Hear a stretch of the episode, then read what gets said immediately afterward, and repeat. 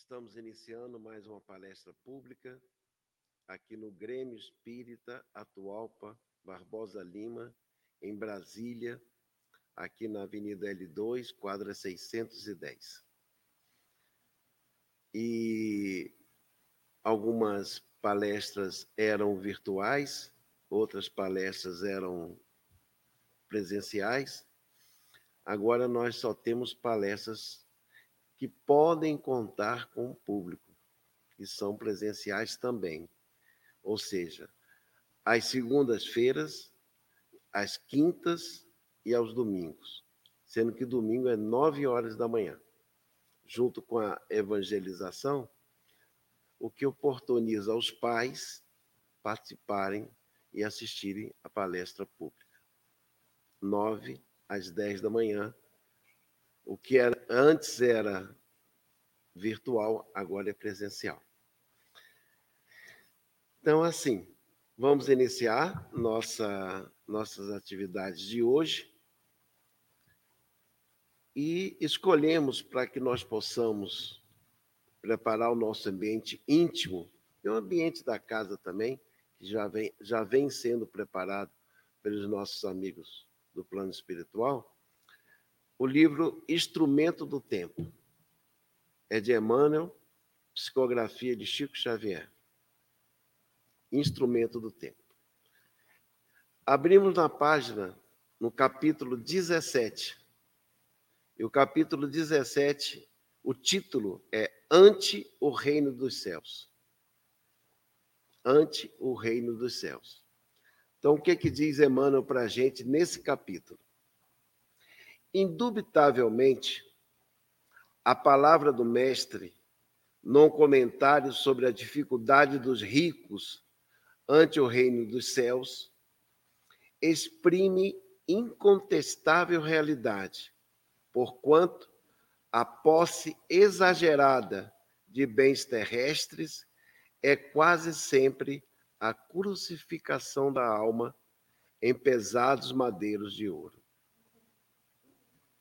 Enquanto a pobreza de recursos materiais vive independente para a amizade e para a fé, para a confiança e para a compreensão, os detentores de fortunas amoedadas vivem quase sempre prisioneiros da suspeita e da desilusão nos tormentos da defensiva.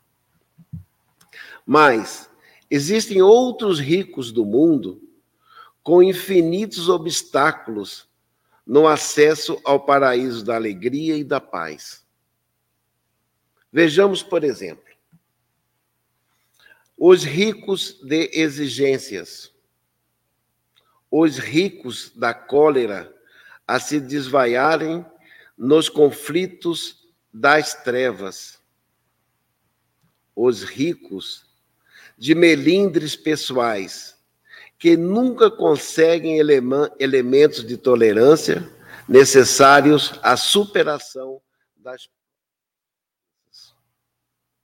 os ricos da mentira, que tecem a rede de sombras em que se enlemeiam a própria alma.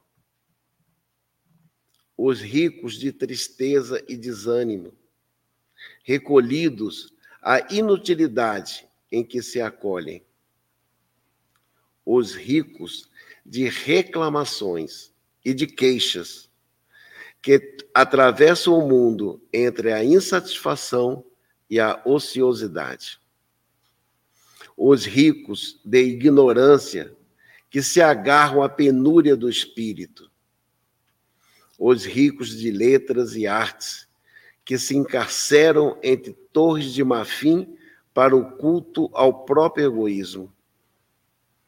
Os ricos de saúde e de possibilidades que imobilizam o coração na caixa do peito, aguardando que o dinheiro fácil lhes venha ao encontro para o exercício da caridade. Os ricos de ódio, os ricos de usura, os ricos de medo da verdade e do bem. E os ricos numerosos de vaidade, que se trancafiam nas masmorras do próprio eu, exigindo que o céu se converta em propriedade exclusiva dos seus caprichos individuais. Enriquecemos-nos de amor e sirvamos sempre. O dinheiro pode ajudar muitíssimo, mas só o coração aberto ao esplendor solar do bem pode amparar, libertar, erguer, salvar e aperfeiçoar para sempre. Bem, capítulo 17 do livro Instrumentos do Tempo. Então, vamos pedir a Deus, nosso Pai, a Jesus, nosso irmão, está sempre conosco, aos seus mensageiros, que sempre estão nos intuindo ao bem, à verdade, à disposição para fazer mais por si e pelo outro. Mestre amigo, abençoa o nosso irmão Roberto Versiani, que tem a responsabilidade da palavra, e abençoa todos nós que estamos aqui no salão do Bloco A, no Atualpa, ou aqueles que nos assistem pelas lives, quer seja hoje, quer seja outro dia. Mestre amigo, fica conosco, que assim seja. Então, meus irmãos, estamos aqui ao nosso lado com o nosso irmão Roberto Vessiani, já amigo da casa. Ele, ele não sabe, mas ele é muito, muito querido nessa casa. Ou sabe? Não sei. Acho que não sabe o quanto ele é querido aqui conosco. E vamos passar a palavra para ele, porque agora é a vez dele. Boa noite a todos. Boa noite a todos. É, é um prazer nós estarmos aqui na Casa de Atualpa mais uma vez, nessa confraternização gostosa, essa casa que tem esse ambiente delicioso. E Paulo falando agora da, de ser amigo da casa, mas eu, eu, eu, já fui homenageado como amigo da casa lá nos anos, acho que 90, por aí. É, mais ou menos aí. E a Lenira e eu trabalhamos juntos, né, nós, lá na, na, na Federação Espírita do Distrito Federal, com algumas atividades na área da assistência e promoção social. Então, tem uma amizade bastante antiga e nesse trabalho aí, não só no movimento espírita, mas aqui trabalhando também na Casa Espírita de Atualpa, em vários momentos. É, hoje nos foi incumbido, incumbida a tarefa de falar sobre um tema bem interessante, que é vós, vós sois deuses. Então, assim, é um tema que às vezes a gente pergunta como é que surgiu isso, né? Essa história de vós sois deuses. E aí a gente gostaria de voltar lá no passado, é, mais de mil anos antes de Cristo, e o povo de Israel tinha um rei chamado Saul.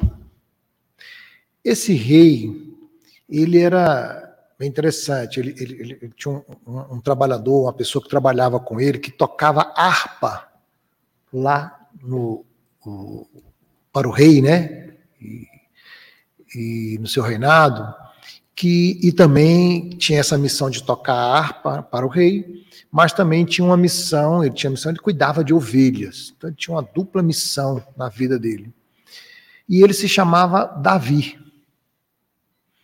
Com o tempo, ele ganhou bastante a confiança do rei Saul e também da população e daqueles que elegiam e escolhiam o rei. Davi passou, né, foi foi sucessor, né, sucedeu a Saul e se tornou o famoso rei Davi. Davi era um rei assim que é, do povo de Israel e, ele, ele foi rei durante 40 anos. de cerca de 1006 a 966 antes de Cristo. Além de ser um, um rei um guerreiro, é, um rei também que, que era profeta, né? o rei Davi era profeta. Ele gostava de, de tocar, como nós falamos, ele tocava sua harpa e ele valorizava a questão artística dentro do seu reinado. E com isso, ele criou, tinha um, um instrumento dentro do seu reinado que chamava Arca de Deus. A Arca de Deus é uma arca que ele criou, que ele então, não somente ele, ele levava, e aqueles que missionários que ele designava, ele levava essa arca para os povos, para as cidades, né? Da, do, seu, do, seu, do seu reino, para os povoados. E a figura da arca naquela cidade significava a presença de Deus naquele povo. Então ele foi muito esperto. Né? Falou assim: olha, vou criar aqui um elemento, e esse elemento, a partir do momento que eu transito com ele, movimento ele no meu reinado, eu movimento é, a presença de Deus e faço com que a presença de Deus esteja naquela cidade, junto àquele povo, e aquilo foi se tornando uma coisa boa. E, e ele, ele era assim muito devoto às leis de Moisés, né? gostava, praticava e, e divulgava e ele criou, junto com a arca de Deus, aquelas pessoas que, é, que ele, ele, chamava de ele que ministrava a palavra, né? Que ministrava a lei, a, a, a lei de Moisés, que falava de Deus, né? Que falava dos deuses, falava, né? Moisés trouxe o monoteísmo e tal, então falava de Deus e, e então ele ele ele criou essa figura do ministro de Deus, do ministro da palavra, que ministrava a palavra. Então, existia, né, é, no caso, algumas pessoas que eram eleitas ou eram escolhidas pelo rei para ministrar ministrar a palavra. Mas também tinha aquelas pessoas, como ele era muito é, adepto à questão da cultura, da, do, de ser artista, ele então criou a figura do líder da música, do líder da canção, que era o líder da arca. Tem um ministro da arca e tinha um líder que, que cantava. Como ele ele fazia, outras pessoas escolhidas por eles também faziam. E aquela, ele, ele, quando levava a arca de Deus num povo, ele entrava naquele povoado cantando, né? é, cantando, dançando, e ali falando sobre a palavra, sobre, é, é, no caso, a lei de Moisés. Certo? Por isso que ele era um profeta, porque ele trazia as mensagens sobre, é, é, sobre a, a, a Torá, né? o Velho Testamento. E isso era bastante interessante. Mas nem sempre ele podia ir, ou nem sempre ele conduzia esse, esse serviço. Então, ele, às vezes, ele designava pessoas para fazer. Mas Davi, né, o rei Davi, em uma determinada situação, ele chegou num povoado e ele, lógico, era o rei, né? Cercado de guardas, e a arca de Deus também cercada de guardas, porque era protegida pela, pelos guardas para que ninguém roubasse, para que ninguém quebrasse, para que ninguém né, malograsse nada. Então ele entrou né, num determinado povoado e cantando e dançando à frente da arca de Deus, os guardas cercando ali, e o povo começou a observar. Só que no meio do povo tinha uma criança que estava agitada, querendo dançar, querendo cantar, e a criança era tão esperta que ela furou o bloqueio dos guardas. Furou o bloqueio dos guardas e correu e pulou no colo do rei Davi e começou a dançar e a cantar com o rei Davi. E essa criança se chamava Azaf. Azaf. Então nós trouxemos aqui para vocês essa, essa figura do Azaf, por quê? Porque Azaf é, teve esse contato com o rei Davi nesse, nesse período, nessa época, nesse momento né, marcante. Dali para frente, os dois começaram a, a ter uma convivência mais próxima. Só que Asaf também gostava de cantar e de tocar.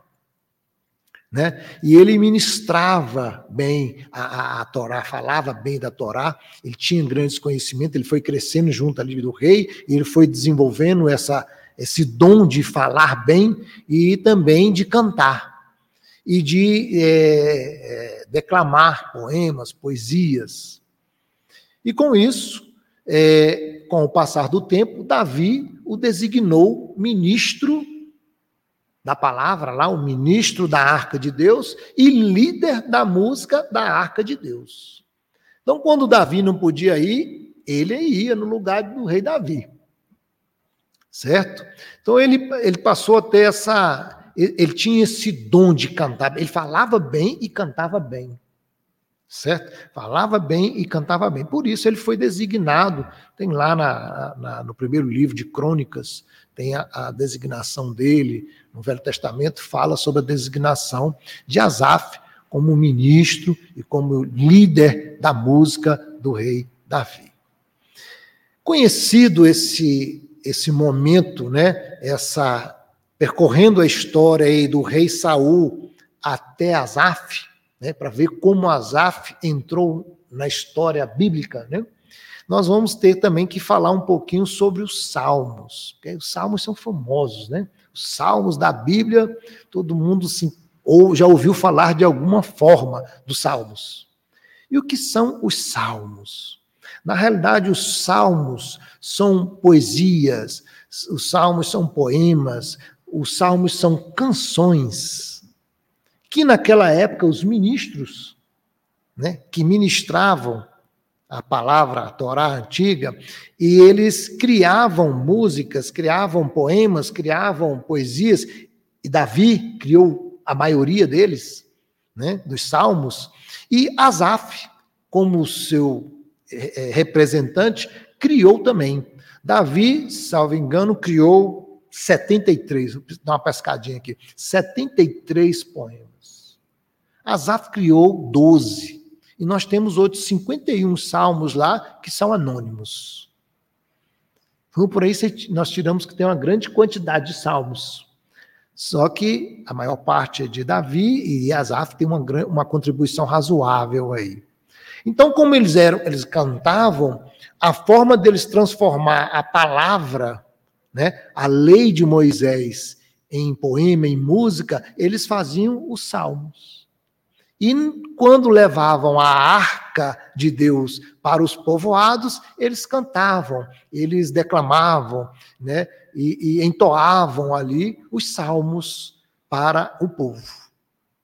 Era bem interessante, né? A forma com que a, a difusão da doutrina naquela época, da filosofia, né, do, das leis de Moisés, dos livros, do Pentateuco mosaico, como aquilo foi crescendo e se desenvolvendo nesse período. E Asaf, então, teve essa contribuição. Sabendo e conhecendo sobre a história de Saul, Davi e Asaf, e conhecendo e sabendo o que é o salmo, um salmo, a gente já começa é, a vencer essa introdução e vamos lá para o Salmo 82. Salmo 82. O que, que diz o Salmo 82? Vamos lá. O Salmo 82 diz o seguinte: eu vou pedir permissão para ler, para ser fiel ao que está escrito no Velho Testamento. Né? O Salmo 82 ele faz uma, uma repreensão à injustiça, né, à imparcialidade dos juízes daquela época. Tinha as pessoas que né, que eram declarados juízes e julgavam os outros conforme as leis de Moisés. Então, eram juízes. Esses juízes estavam, eram designados para agir em nome de Deus, porque estavam falando em nome da lei de Moisés, da lei de Deus, para eles naquela época, certo? E então aqueles juízes eram deuses né, estavam em nome de Deus. Aí o que aconteceu? Lá no Salmo 82, Asaf fez uma crítica, né? Fez uma crítica a esses juízes, porque estavam usando da palavra de Deus, mas não estavam usando de maneira correta. Então ele criou esse poema, que é o Salmo 82, e diz o seguinte: Deus assiste na congregação divina no meio dos deuses, dos outros deuses que se acham deuses, né? Estabelece o seu julgamento. Esse é, o salmo, né? O início do salmo, né? De, de Asaf, do salmo 82. Aí continua. Até quando julgareis o seu ju... desculpa? Até quando julgareis injustamente e tomareis partido pela causa dos ímpios? Nisso o salmo, é, Asaf, né? Ímpios são aqueles que não têm fé. Certo? Então, aí no salmo, Asaf perguntou: Até quando julgareis injustamente e tomareis partido pela causa dos ímpios? Com, com, com alguma. Para ele ter dito isso, criado esse salmo, né? Aqueles que estavam agindo em nome de Deus né, que eram os juízes, estavam tomando partido em nome daqueles que não tinham fé, que não é, é, eram adeptos da fé. Então, se o juiz julgava em nome de Deus, por que, que ele julgava de maneira é, é, é parcial né, e em favor dos, dos ímpios? Essa era a crítica. Aí continua o salmo. Faze justiça ao fraco e ao órfão. Então, o salmo de, de, de Asaf era um salmo que buscava a proteção do mais fraco. Né? Faze justiça ao fraco e ao órfão. Essa é o, a, a busca dele, né? Prote, é, procedei retamente para com o aflito e o desamparado. Então, não só o fraco, como o órfão, mas o aflito e o desamparado também. Olha como era o senso de justiça desse é, é, ministro da palavra de da, da, das leis de Moisés e também desse, desse dirigente né, da música, da arca de Deus naquela época. Olha, uma responsabilidade estava bem representada aqui, né? Aí ele continua: socorrei o fraco e o necessitado, tira, é, tirai-vos das mãos dos ímpios então ele chama a atenção dos juízes: olha, busquei os, os fracos e os necessitados e tirei das mãos dos ímpios, porque eles não têm, não têm fé, né? não acreditam na palavra. E por que, que nós vamos ter que deixar os fracos, os necessitados, os órfãos, sob o comando dessas pessoas ou sob o julgo, julgo deles? Era, era a chamada que Asaf estava fazendo. Eles nada sabem, porque eram ímpios, né? Nada sabem, nem entendem, vagueiam em trevas, vacilam todos os fundamentos é, da terra. Aí, aí, olha só, né? Aí vem no, no, no, no versículo 6 desse Salmo 82, e Asaf diz o seguinte: Eu disse, né? Ele está dizendo, Asaf, lá é lá atrás, antes de Cristo, né? Diz o seguinte: Eu disse, sois deuses. Sois todos filhos do Altíssimo. Então, quem disse sois deuses não foi Jesus, foi Asaf, lá no Salmo 82. Todavia, como homens morrereis, e como qualquer dos príncipes a vez de sucumbir. Então ele faz aqui no, no, no, versículo 6 e no versículo 7, ele fala assim: Vós sois deuses, sois todos filhos do Altíssimo, viu, seus juízes? Vocês estão falando em nome de Deus, então vós sois deuses. Aplique a lei que serão deuses. Mas, aí ele aqui, todavia, como homens, morrereis, e como qual, qualquer dos príncipes, a vez de sucumbir. sucumbir. Olha a chamada de atenção que Asaf dá nos juízes que não estavam julgando de acordo com a lei, né? Levanta-te, ó Deus. Aí ele já faz uma, uma chamada e pede, né?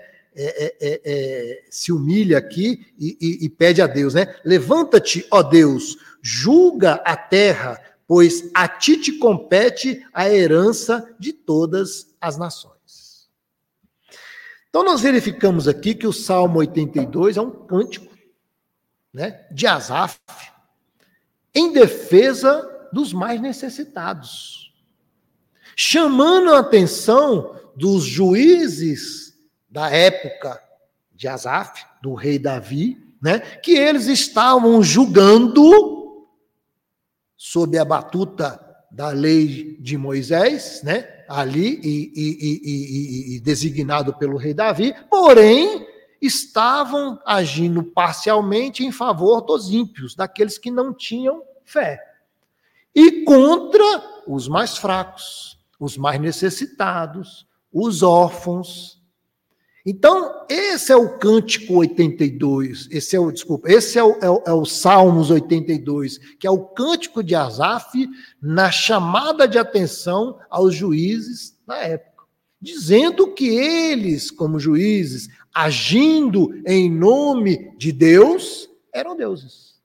Eu disse, vós sois deuses. Então aí está a origem do vós sois deuses. Agora vamos seguir adiante. Né? Vamos seguir adiante. É... Aí nós vamos lá, tem uma, uma festa chamada Festa da Dedicação. Essa festa da dedicação é uma festa em que os judeus faziam e comemoravam naquela época, já na época de Jesus também, porque eles tinham vencido algumas batalhas contra os seus inimigos. Então eles tinham uma festa periódica chamada Festa da Dedicação.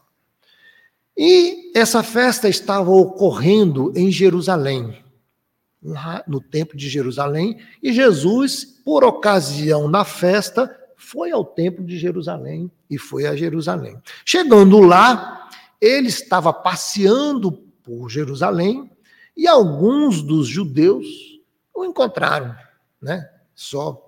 E aí os judeus né, olharam para ele falaram assim: hum, vamos aproveitar aqui, né, que estamos sozinhos, e perguntaram assim.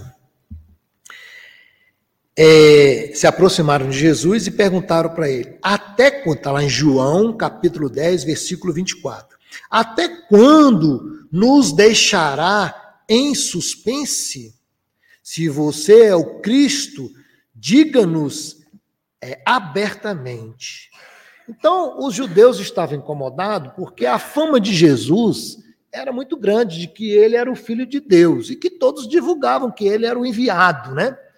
E pelos seus, pelo, pelo que ele fazia, a desconfiança era grande. Só que os judeus era, era, era muito difícil os doutores da lei na época aceitarem o Cristo. Eles, eles, eles baixarem a cabeça e se humilharem ou aceitar o Cristo como representante ou enviado de Deus. Primeiro, eles tinham uma pressão política muito grande.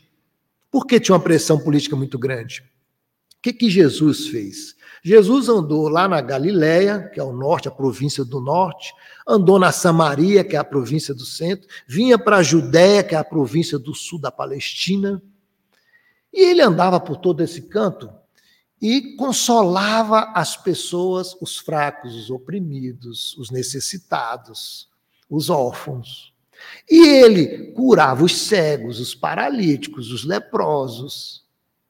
Então ele fazia tudo isso. O que, que as pessoas que observavam ele fazer, ou que eram beneficiados pelas ações de Jesus, o que, que eles iriam fazer? Vão seguir o Jesus. Onde esse homem foi, eu vou atrás dele. Ele curou meu filho, ele me curou. Onde ele foi, eu vou, eu vou seguir a palavra dele, ele me consola, ele me faz bem. E quando as pessoas começaram a acompanhar Jesus na Galiléia, na Samaria ou na Judéia, e essas pessoas foram acompanhando Jesus, a multidão acompanhava Jesus para todo canto, elas deixavam de ir à sinagoga, que é a igreja nas cidades né, pequenas. Jerusalém, Jerusalém tinha o templo principal, né, que era o templo mais importante, principal da Palestina. Mas nem todo mundo morava em Jerusalém, nem todo dia podia, todo mundo podia ir ao templo de Jerusalém. Quem morava na Galiléia, quem morava na Samaria, inclusive, tinha até dificuldade de ir por causa dos conflitos políticos lá, que eles não deixavam, e religiosos também. Mas aqueles que não podiam ir ao templo de Jerusalém tinham as sinagogas nas suas cidades, que eram como se fossem assim, as filiais lá do templo de Jerusalém. E aí você tinha o grande sinédrio, que era lá em Jerusalém, dos juízes que julgavam lá em Jerusalém no grande sinédrio, e você tinha os pequenos sinédrios, que eram nas, nas regiões afastadas de Jerusalém, que tinham os juízes, tinham cerca de 20, 21 juízes lá, na, no grande sinédrio eram 71 juízes, se eu não me engano. Então, é, é, é, as pessoas que não podiam ir a Jerusalém iam na sinagoga. Só que Jesus pegou e saiu curando todo mundo, foi arrebanhando, foi tirando o pessoal de dentro da sinagoga e levando com ele para onde ele ia. Quando a pessoa deixava de ir à sinagoga, ela deixava de contribuir para a manutenção daquela igreja e daquele doutor da lei que era o chefe ali da sinagoga. E isso foi causando uma rebeldia entre os doutores da lei, entre os, os aqueles que eram chefes das sinagogas no interior, e reclamaram lá para Jerusalém: ó, tem um cara aqui que está prejudicando aqui a, nossas, a nossa, nossa arrecadação financeira aqui da sinagoga. Ninguém entra mais aqui, todo mundo vai atrás dele. Aí o que acontecia lá em Jerusalém? Quando ficaram sabendo que Jesus estava lá, os doutores falaram: rapaz, é, o cara é bom mesmo, sabe? Cara cura, mas como é que eu vou apoiar ele aí? Eu vou criar uma confusão lá no interior, na, na sinagoga, não posso. Aí o que aconteceu? Eles encontraram com Jesus em Jerusalém e perguntaram: até quando nos deixará em suspense? Porque Jesus não declarava, Jesus fazia. Ele não estava preocupado com ser, com ser considerado enviado de Deus ou não, né? Ele falava isso em muitos momentos quando era questionado, mas a preocupação de Jesus não era essa. E aí, eles queriam essa certeza por duas coisas. Primeiro, ou às vezes para ele se, ser confirmado e tudo mais, ou então para que ele entrasse em contradição, e aí, como ele tinha essa, essa, essa intriga lá com o pessoal da sinagoga, eles podiam prender e tirar ele de circulação. Né? Tirava de circulação, todo mundo voltava para a sinagoga e acabava com um problema político lá, religioso. né? Financeiro, né? o problema político religioso do conflito entre eles lá e o financeiro chegava lá, lá, lá na, na, ponta, né? Como diz o outro. Aí falou: até quando nos deixará em suspense? Se você é o Cristo, diga-nos abertamente. E aí Jesus respondeu: Já vou-lo disse, e não credes. As obras que eu faço testificam a meu respeito. Então Jesus deixou claro: ah, meu amigo, se você não acredita que eu sou o Cristo, o problema é seu. As obras que eu fiz até agora declaram que sim. Né? E aí ele entra com uma fala que foi muito interessante. Aí ele diz o seguinte: aquilo que meu pai me deu é maior do que tudo. Então, assim, olha, tudo que vocês estão observando aqui na terra, lá em Jerusalém, qualquer um templo, tudo, nada disso é maior do que o meu pai me deu. Olha só, aí Jesus afronta os doutores, porque eles eram os doutores, eram os representantes máximos da igreja, lá da, da, do templo de Jerusalém. Aí um outro cara lá que é um João Ninguém, chega lá e diz assim: Olha, o que meu pai me deu, que é Deus, né? É maior do que tudo isso aqui. Eu falei, esse cara tá doido. Tá maluco, né? Mas aí que, que aquilo que meu pai me deu é maior, me deu é maior do que tudo. E da mão do pai ninguém pode arrebatar. Aí ele diz assim: Eu e o pai somos um. Pronto, criou a confusão. Já não bastava tudo que estava acontecendo. Aí ele disse: Eu e o Pai somos um. Quer dizer, ele e Deus era uma, né, entre aspas, uma coisa só. Aí os doutores, mas você está me ofendendo, né? Aí os caras pegaram pedra para jogar em Jesus. Aí Jesus, olha, por que, que você quer me apedrejar? Por qual, qual das boas obras que eu fiz que você está querendo me apedrejar? Aí ele falou: Não, nós não estamos querendo te apedrejar pelas suas boas obras mas pela sua blasfêmia de você dizer que você e o Pai são um só. É isso que nós estamos querendo te apedrejar. Aí, né, você, como é que você quer dizer que você é Deus? Que você é Deus, que você e o Pai são um só, que você é Deus. Né? Essa era a, a lógica da conversa entre eles. Aí o que, que Jesus fez? Jesus, muito inteligente, é, não é à toa que é Jesus, né?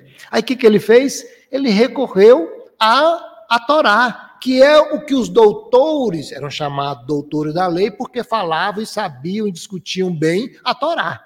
Então, se vocês são doutores, se vocês são os tais, vocês sabem que existe, está escrito lá no Salmos 82. O que, que diz lá no Salmos 82? Aí vai o seguinte: olha. É, não está escrito, aí Jesus falou, não está escrito na vossa lei. Jesus falou, não está escrito na vossa lei, entre aspas, eu disse, sois deuses. Então, Jesus fez referência a Asaf. Lá atrás, lá atrás, na época do rei Davi. Então vocês estão dizendo, eu não posso me declarar que eu sou Deus, ou que eu e Deus somos uma só pessoa, ou estamos, né, uno naquilo, no nosso, na, na minha na missão, na, na, no que eu tenho, no trabalho que eu tenho que realizar. Mas vocês disseram lá atrás e está escrito no Salmos 82 isso. Quer dizer que vocês podem dizer e eu não posso dizer? Aí desmascarou eles de vez, né? Entendeu? Então, essa palavra, ou essa expressão, vós sois deuses, não foi uma expressão, foi uma expressão usada por Jesus, mas ele não disse isso. Ele fez referência a um salmo, que é o Salmo 82 de Asaf para poder desmascarar aqueles judeus, doutores, lá no templo de Jerusalém, que queriam né, apedrejá-lo, porque ele estava dizendo que ele e o pai eram um só, eram, estavam um no, no, nas suas intenções. Então está aí a origem do vós sois deuses. E aí é que a gente precisa saber. Mas buscando aqui Paulo, lá, quantas horas são lá? Porque daqui eu não estou. 37. 37. Eu tenho que ir até que horas? Tá, mas até que horas que eu tenho que ir? 5 para 9. 5 para 9, então tá bom. Então vamos lá. Eu tô, nem, nem, nem, nem me toquei com o relógio aqui, estou olhando no de lá. Mas vamos lá, né? Então, é, é, buscando a origem, né? Nós já vimos lá como nós chegamos a conhecer Asaf, rei Saul, rei Davi, Asaf. Depois vimos o que é o que? O, o, Salmo. E o Salmo 82, o que disse o Salmo 82 foi Asaf naquela crítica aos juízes imparciais que estavam usando mal a lei de Deus, a lei de Deus, a lei, a Torá, né, o Velho Testamento. E depois a confusão, né, de Jesus com, né, dos judeus lá no templo de Jerusalém com Jesus que queriam apedrejá-lo porque ele disse que ele e o Pai eram só. E aí ele desmascarou que não era ele que estava dizendo isso, que a própria lei dizia isso lá atrás, muitos anos atrás. Ok? Resumindo isso aí, aí nós vamos ver agora o que diz a doutrina espírita, que é bem depois de Jesus, dois mil anos depois, né? Aí nós vamos lá na questão 132 de O Livro dos Espíritos, onde Kardec pergunta para os espíritos qual é o objetivo da encarnação? Qual é o objetivo da encarnação?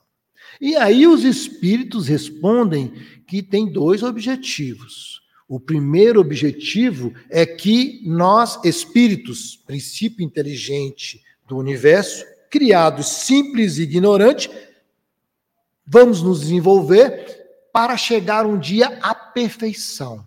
Então, o primeiro objetivo da da encarnação e das reencarnações é usar o corpo físico, encarnar, reencarnar, reencarnar, reencarnar, reencarnar, para um dia chegar à perfeição. Esse é um dos objetivos. O segundo objetivo traz os espíritos, que é, aí eu vou ler para vocês para ser fiel ao que dizem os espíritos. Né? A encarnação tem ainda outra finalidade, a de pôr o espírito em condições de cumprir sua parte na obra da criação. Aí a, a doutrina espírita vem ratificar o que disse Asaf e o que disse Jesus com relação a nós, espíritos, princípio inteligente do universo, que nós somos deuses. Por quê? Vamos cumprir com o nosso papel na criação como co-criadores. Está aqui na questão 132 de O Livro dos Espíritos. Então, o nosso papel, papel para que, que nós temos que encarnar ou reencarnar? E aí, nós estamos falando do papel é, do espírito aqui nós encarnados. Não falando dos, desencarnados. Os espíritos não estão falando dos desencarnados, não. Estão falando dos encarnados. Olha, nós temos que cumprir com o nosso papel na criação. Quando nós reproduzimos, nós damos oportunidade para outros espíritos também reencarnarem. Então faz parte do papel de co-criadores. Quando nós educamos, ajudamos os nossos filhos o, ou os espíritos encarnados através de palestras, de evangelização, de, de, de, um aconselhamento, de um atendimento fraterno, das diversas maneiras de se ajudar o nosso próximo, né, na casa espírita ou fora da casa espírita, nós estamos trabalhando para o Cristo e, consequentemente, para Deus. Certo? E aí, nós vamos buscar aqui é, é, este livro chamado O Consolador. Esse livro aqui, O Consolador, é um livro de, de Chico Xavier, psicografia do Chico, né? e de autoria de Emmanuel. O que, que esse livro aqui fala? Né? Esse livro aqui, é um, um na época do, do, do Chico, das reuniões que eles faziam, lá em 1939, se não me engano, ele, ele um, um, um, um amigo deles, desencarnado no plano espiritual, né, chamou a atenção, olha, nós temos alguns temas polêmicos, né, algumas coisas que, é, que são é, é de difícil entendimento, e nós gostaríamos que vocês perguntassem para o Emmanuel, Chico, conversa com o Emmanuel aí, vê se ele esclarece isso para nós. aí ele falou assim, ok, vamos conversar com o Emmanuel. E aí passaram a lista de perguntas, de, de, de dúvidas para Emmanuel. Emmanuel falou: Ó, eu aceito, vamos fazer esse, esse trabalho, em especial abordando e, é, é, é, como se diz aqui, caracterizando ou encaixando ou colocando esses temas dentro do tríplice aspecto da doutrina espírita, né? que é o aspecto científico, o aspecto filosófico e o aspecto religioso da doutrina espírita. Então, aí, nesse livro, nós temos essa abordagem. Né? Essa abordagem de alguns temas polêmicos em que o, o Emmanuel e Chico, à época, com o grupo lá, fizeram essa seleção. Emmanuel então trouxe, falou assim: tá aqui um livro para vocês. Deu de graça aí para nós, né? E nesse livro, no aspecto religioso, da abordagem do aspecto religioso, tem um, uma parte lá que, que é do Evangelho. Né? No aspecto religioso, tem a parte do Evangelho e tem lá ensinamentos. Nessa parte do ensinamentos, é, o Chico, com a sua equipe, né, perguntaram para o Emmanuel como compreender a afirmativa de Jesus aos judeus: sois deuses? Então, aqui, nós saímos lá do Velho Testamento, passamos pelo Novo Testamento, que é João na fala, Jesus, né, com João relatando, viemos a Kardec na obra básica, na questão 132, e vamos aqui numa obra complementar em Emmanuel ver o que é dito sobre vós sois deuses ou sois deuses, né? que diz a doutrina, né? Como compreender essa afirmativa. Aí Emmanuel diz o seguinte: eu vou pedir licença para ler para ser fiel. Em todo homem repousa a partícula da divindade do Criador. É curtinha a resposta, viu, gente? Em todo homem repousa a partícula da divindade do Criador, com a qual pode a criatura terrestre participar dos poderes sagrados da criação. Então, Emmanuel vem nos confirmar e ratificar o entendimento que todos nós temos essa partícula do Criador, a partícula divina de Deus.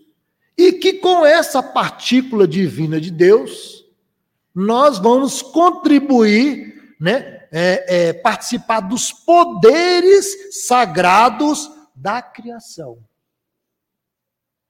Então, olha só, ele vai amarrando aqui, né? Vai amarrando. E continua.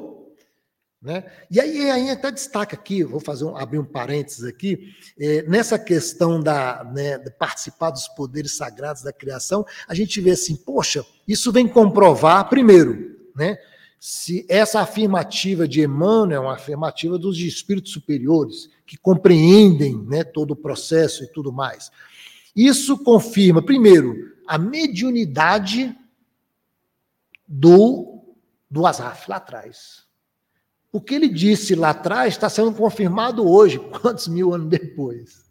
Né? E a doutrina espírita nem existia, e ele já era médium. Então, mostra que a mediunidade está para o homem desde quando ele existe. Ele não, a mediunidade não surgiu com a doutrina espírita, como alguns ainda que não estudaram, não compreenderam ainda a doutrina espírita, acham que, que, que faz parte, né, que surgiu com a doutrina. Não. Então, a mediunidade ela é inerente ao corpo. Né? Então, desde que o homem existe, a mediunidade existe, certo? Então, isso comprova a, a, a mediunidade lá de Azaf, lá atrás, certo? E também comprova, né, tem um, uma, uma é, é, assim, naquela época, a missão dele, né, que ele tinha para trazer esse trabalho para nós.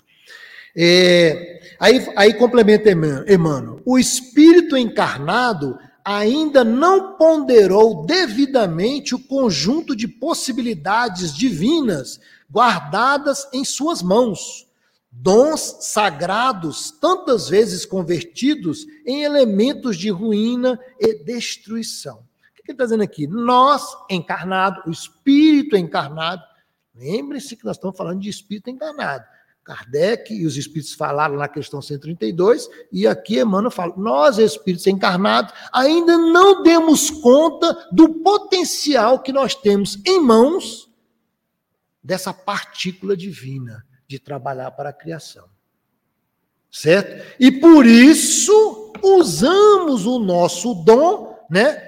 Para, como ele diz aqui, para a destruição e para a ruína. E um grande exemplo, infelizmente, um grande exemplo é a nossa a guerra atual aí, né? A nossa não, né? A guerra da Croácia com a Rússia, onde, né, dirigentes buscando a sua autoafirmação, atender o seu uh, egoísmo ali, o seu, né, é, tudo aquilo que lhe, que, que lhe favorece o seu orgulho, o seu egoísmo, buscando atender essas coisas. Em vez de ajudar no, com um potencial de, de desenvolvimento da, daqueles povos, está ajudando na destruição. Nós estamos aqui para ajudar né, no, no, no, crescimento, no desenvolvimento do espírito, do progresso, da elevação dele espiritual, dando oportunidade de crescimento enquanto encarnado. Aí você manda o cara para a guerra e mata os caras. Tira a oportunidade dele se desenvolver como um espírito encarnado. Então, ele, em vez de usar para o bem o dom da partícula divina que está dentro dele, está usando para a ruína e para a desgraça. Infelizmente, né?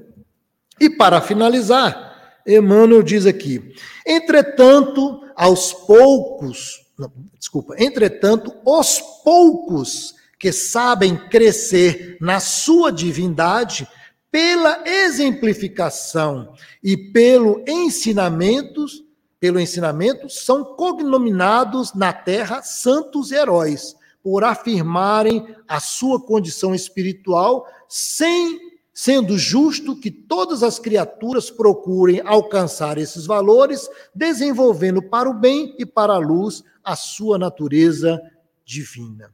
Então nós temos aqui, né, aqueles poucos que conseguiram utilizar dessa partícula divina. Começamos com Jesus.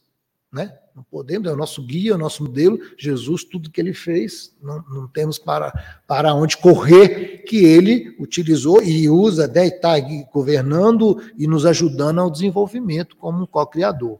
Mas nós teríamos aqui, por exemplo, Madre Teresa de Calcutá, né, que fez um trabalho, desenvolveu um trabalho belíssimo de apoio, auxílio àquelas criaturas que estavam ali em desespero, né?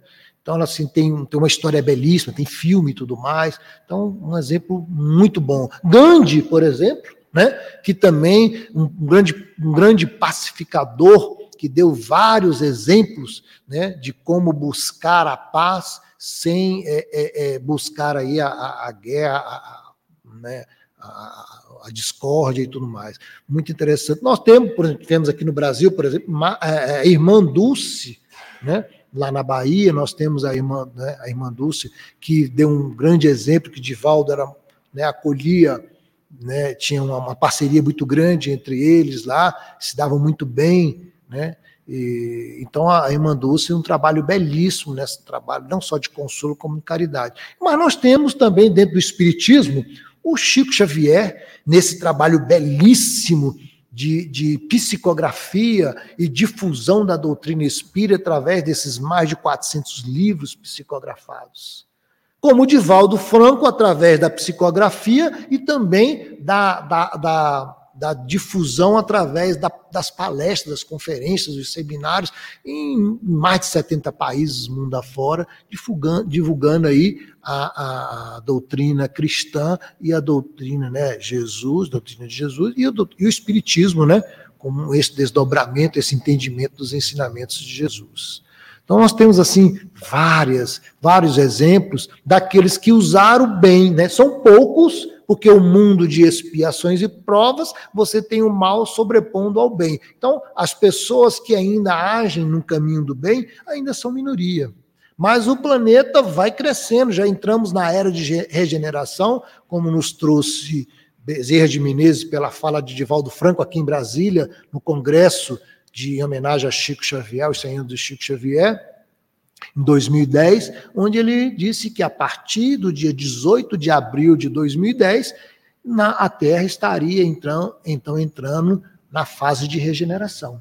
Então, nós estamos nos primeiros segundos, minutos, décimos de segundos aí do mundo de regeneração, mas estamos começando a caminhar, ainda sobre a forte e pesada sombra do mundo de expiações e provas, onde o mal ainda prevalece muito sobre o bem, né?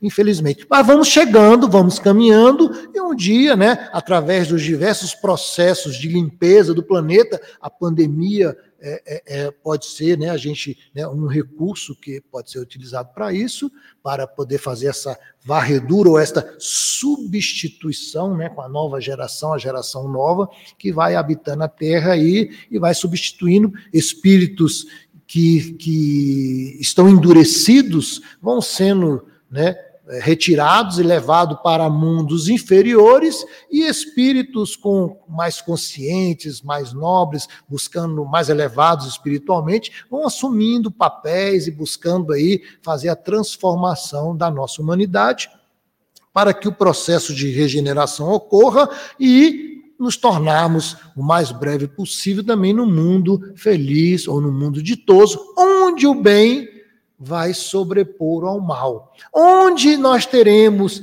né, mais Chico Xavier, mais Irmã Dulce, mais Madre Teresa de Calcutá, mais é, é, Gandhi, aí espalhados pelo mundo. Né? Já pensou em toda a esquina que a gente dobrar, encontrar com um espírito luminar desse, vai ser muito bom. É um mundo que vai ser positivismo, né?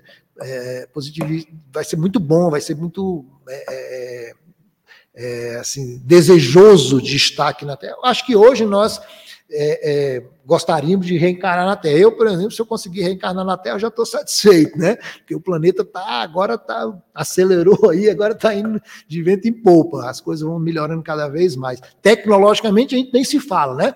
Hoje a gente conversa né, com uma pessoa e outra, né, a tecnologia está proporcionando que a coisa material não é tão importante na nossa vida e que nós podemos fazer várias coisas sem ter a matéria. Então, quantos centros espíritas virtuais? Hoje eu faço palestra para várias partes do mundo é, é, é virtualmente. Antigamente tinha que ir pessoalmente. Né? Ponto, né? Hoje o Divaldo, por exemplo, não vai precisar mais fazer essas viagens cansativas que ele faz. Então, muita gente faz. Eu, eu faço. Imagina o Divaldo né, deve estar fazendo muitas, e outros, outras pessoas devem estar fazendo também aí, divulgando a doutrina espírita para várias partes do mundo.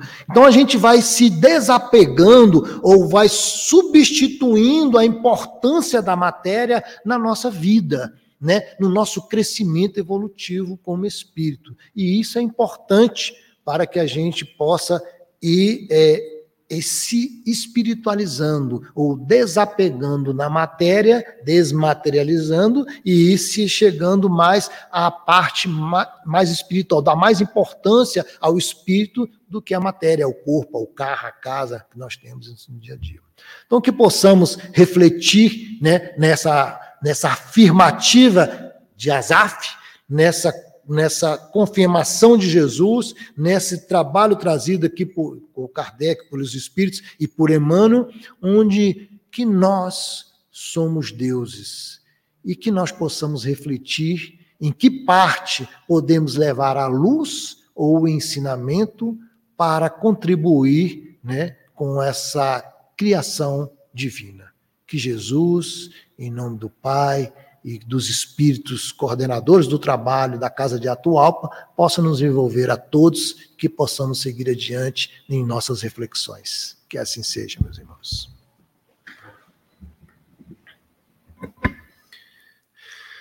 Bem, meus irmãos, está aí a palestra da noite de hoje. Obrigado, Roberto. Efetivamente, ou potencialmente, somos deuses quando a gente faz aquele gesto mínimo de um carinho, de ajudar uma pessoa, para aquela pessoa, nós estamos ali representando Deus, o bem. E aí nós vamos fazendo, como você lembrou bem na, na questão 132, o nosso papel aqui na Terra de copartícips dessa criação e de tudo que pode estar ajudando ao próximo.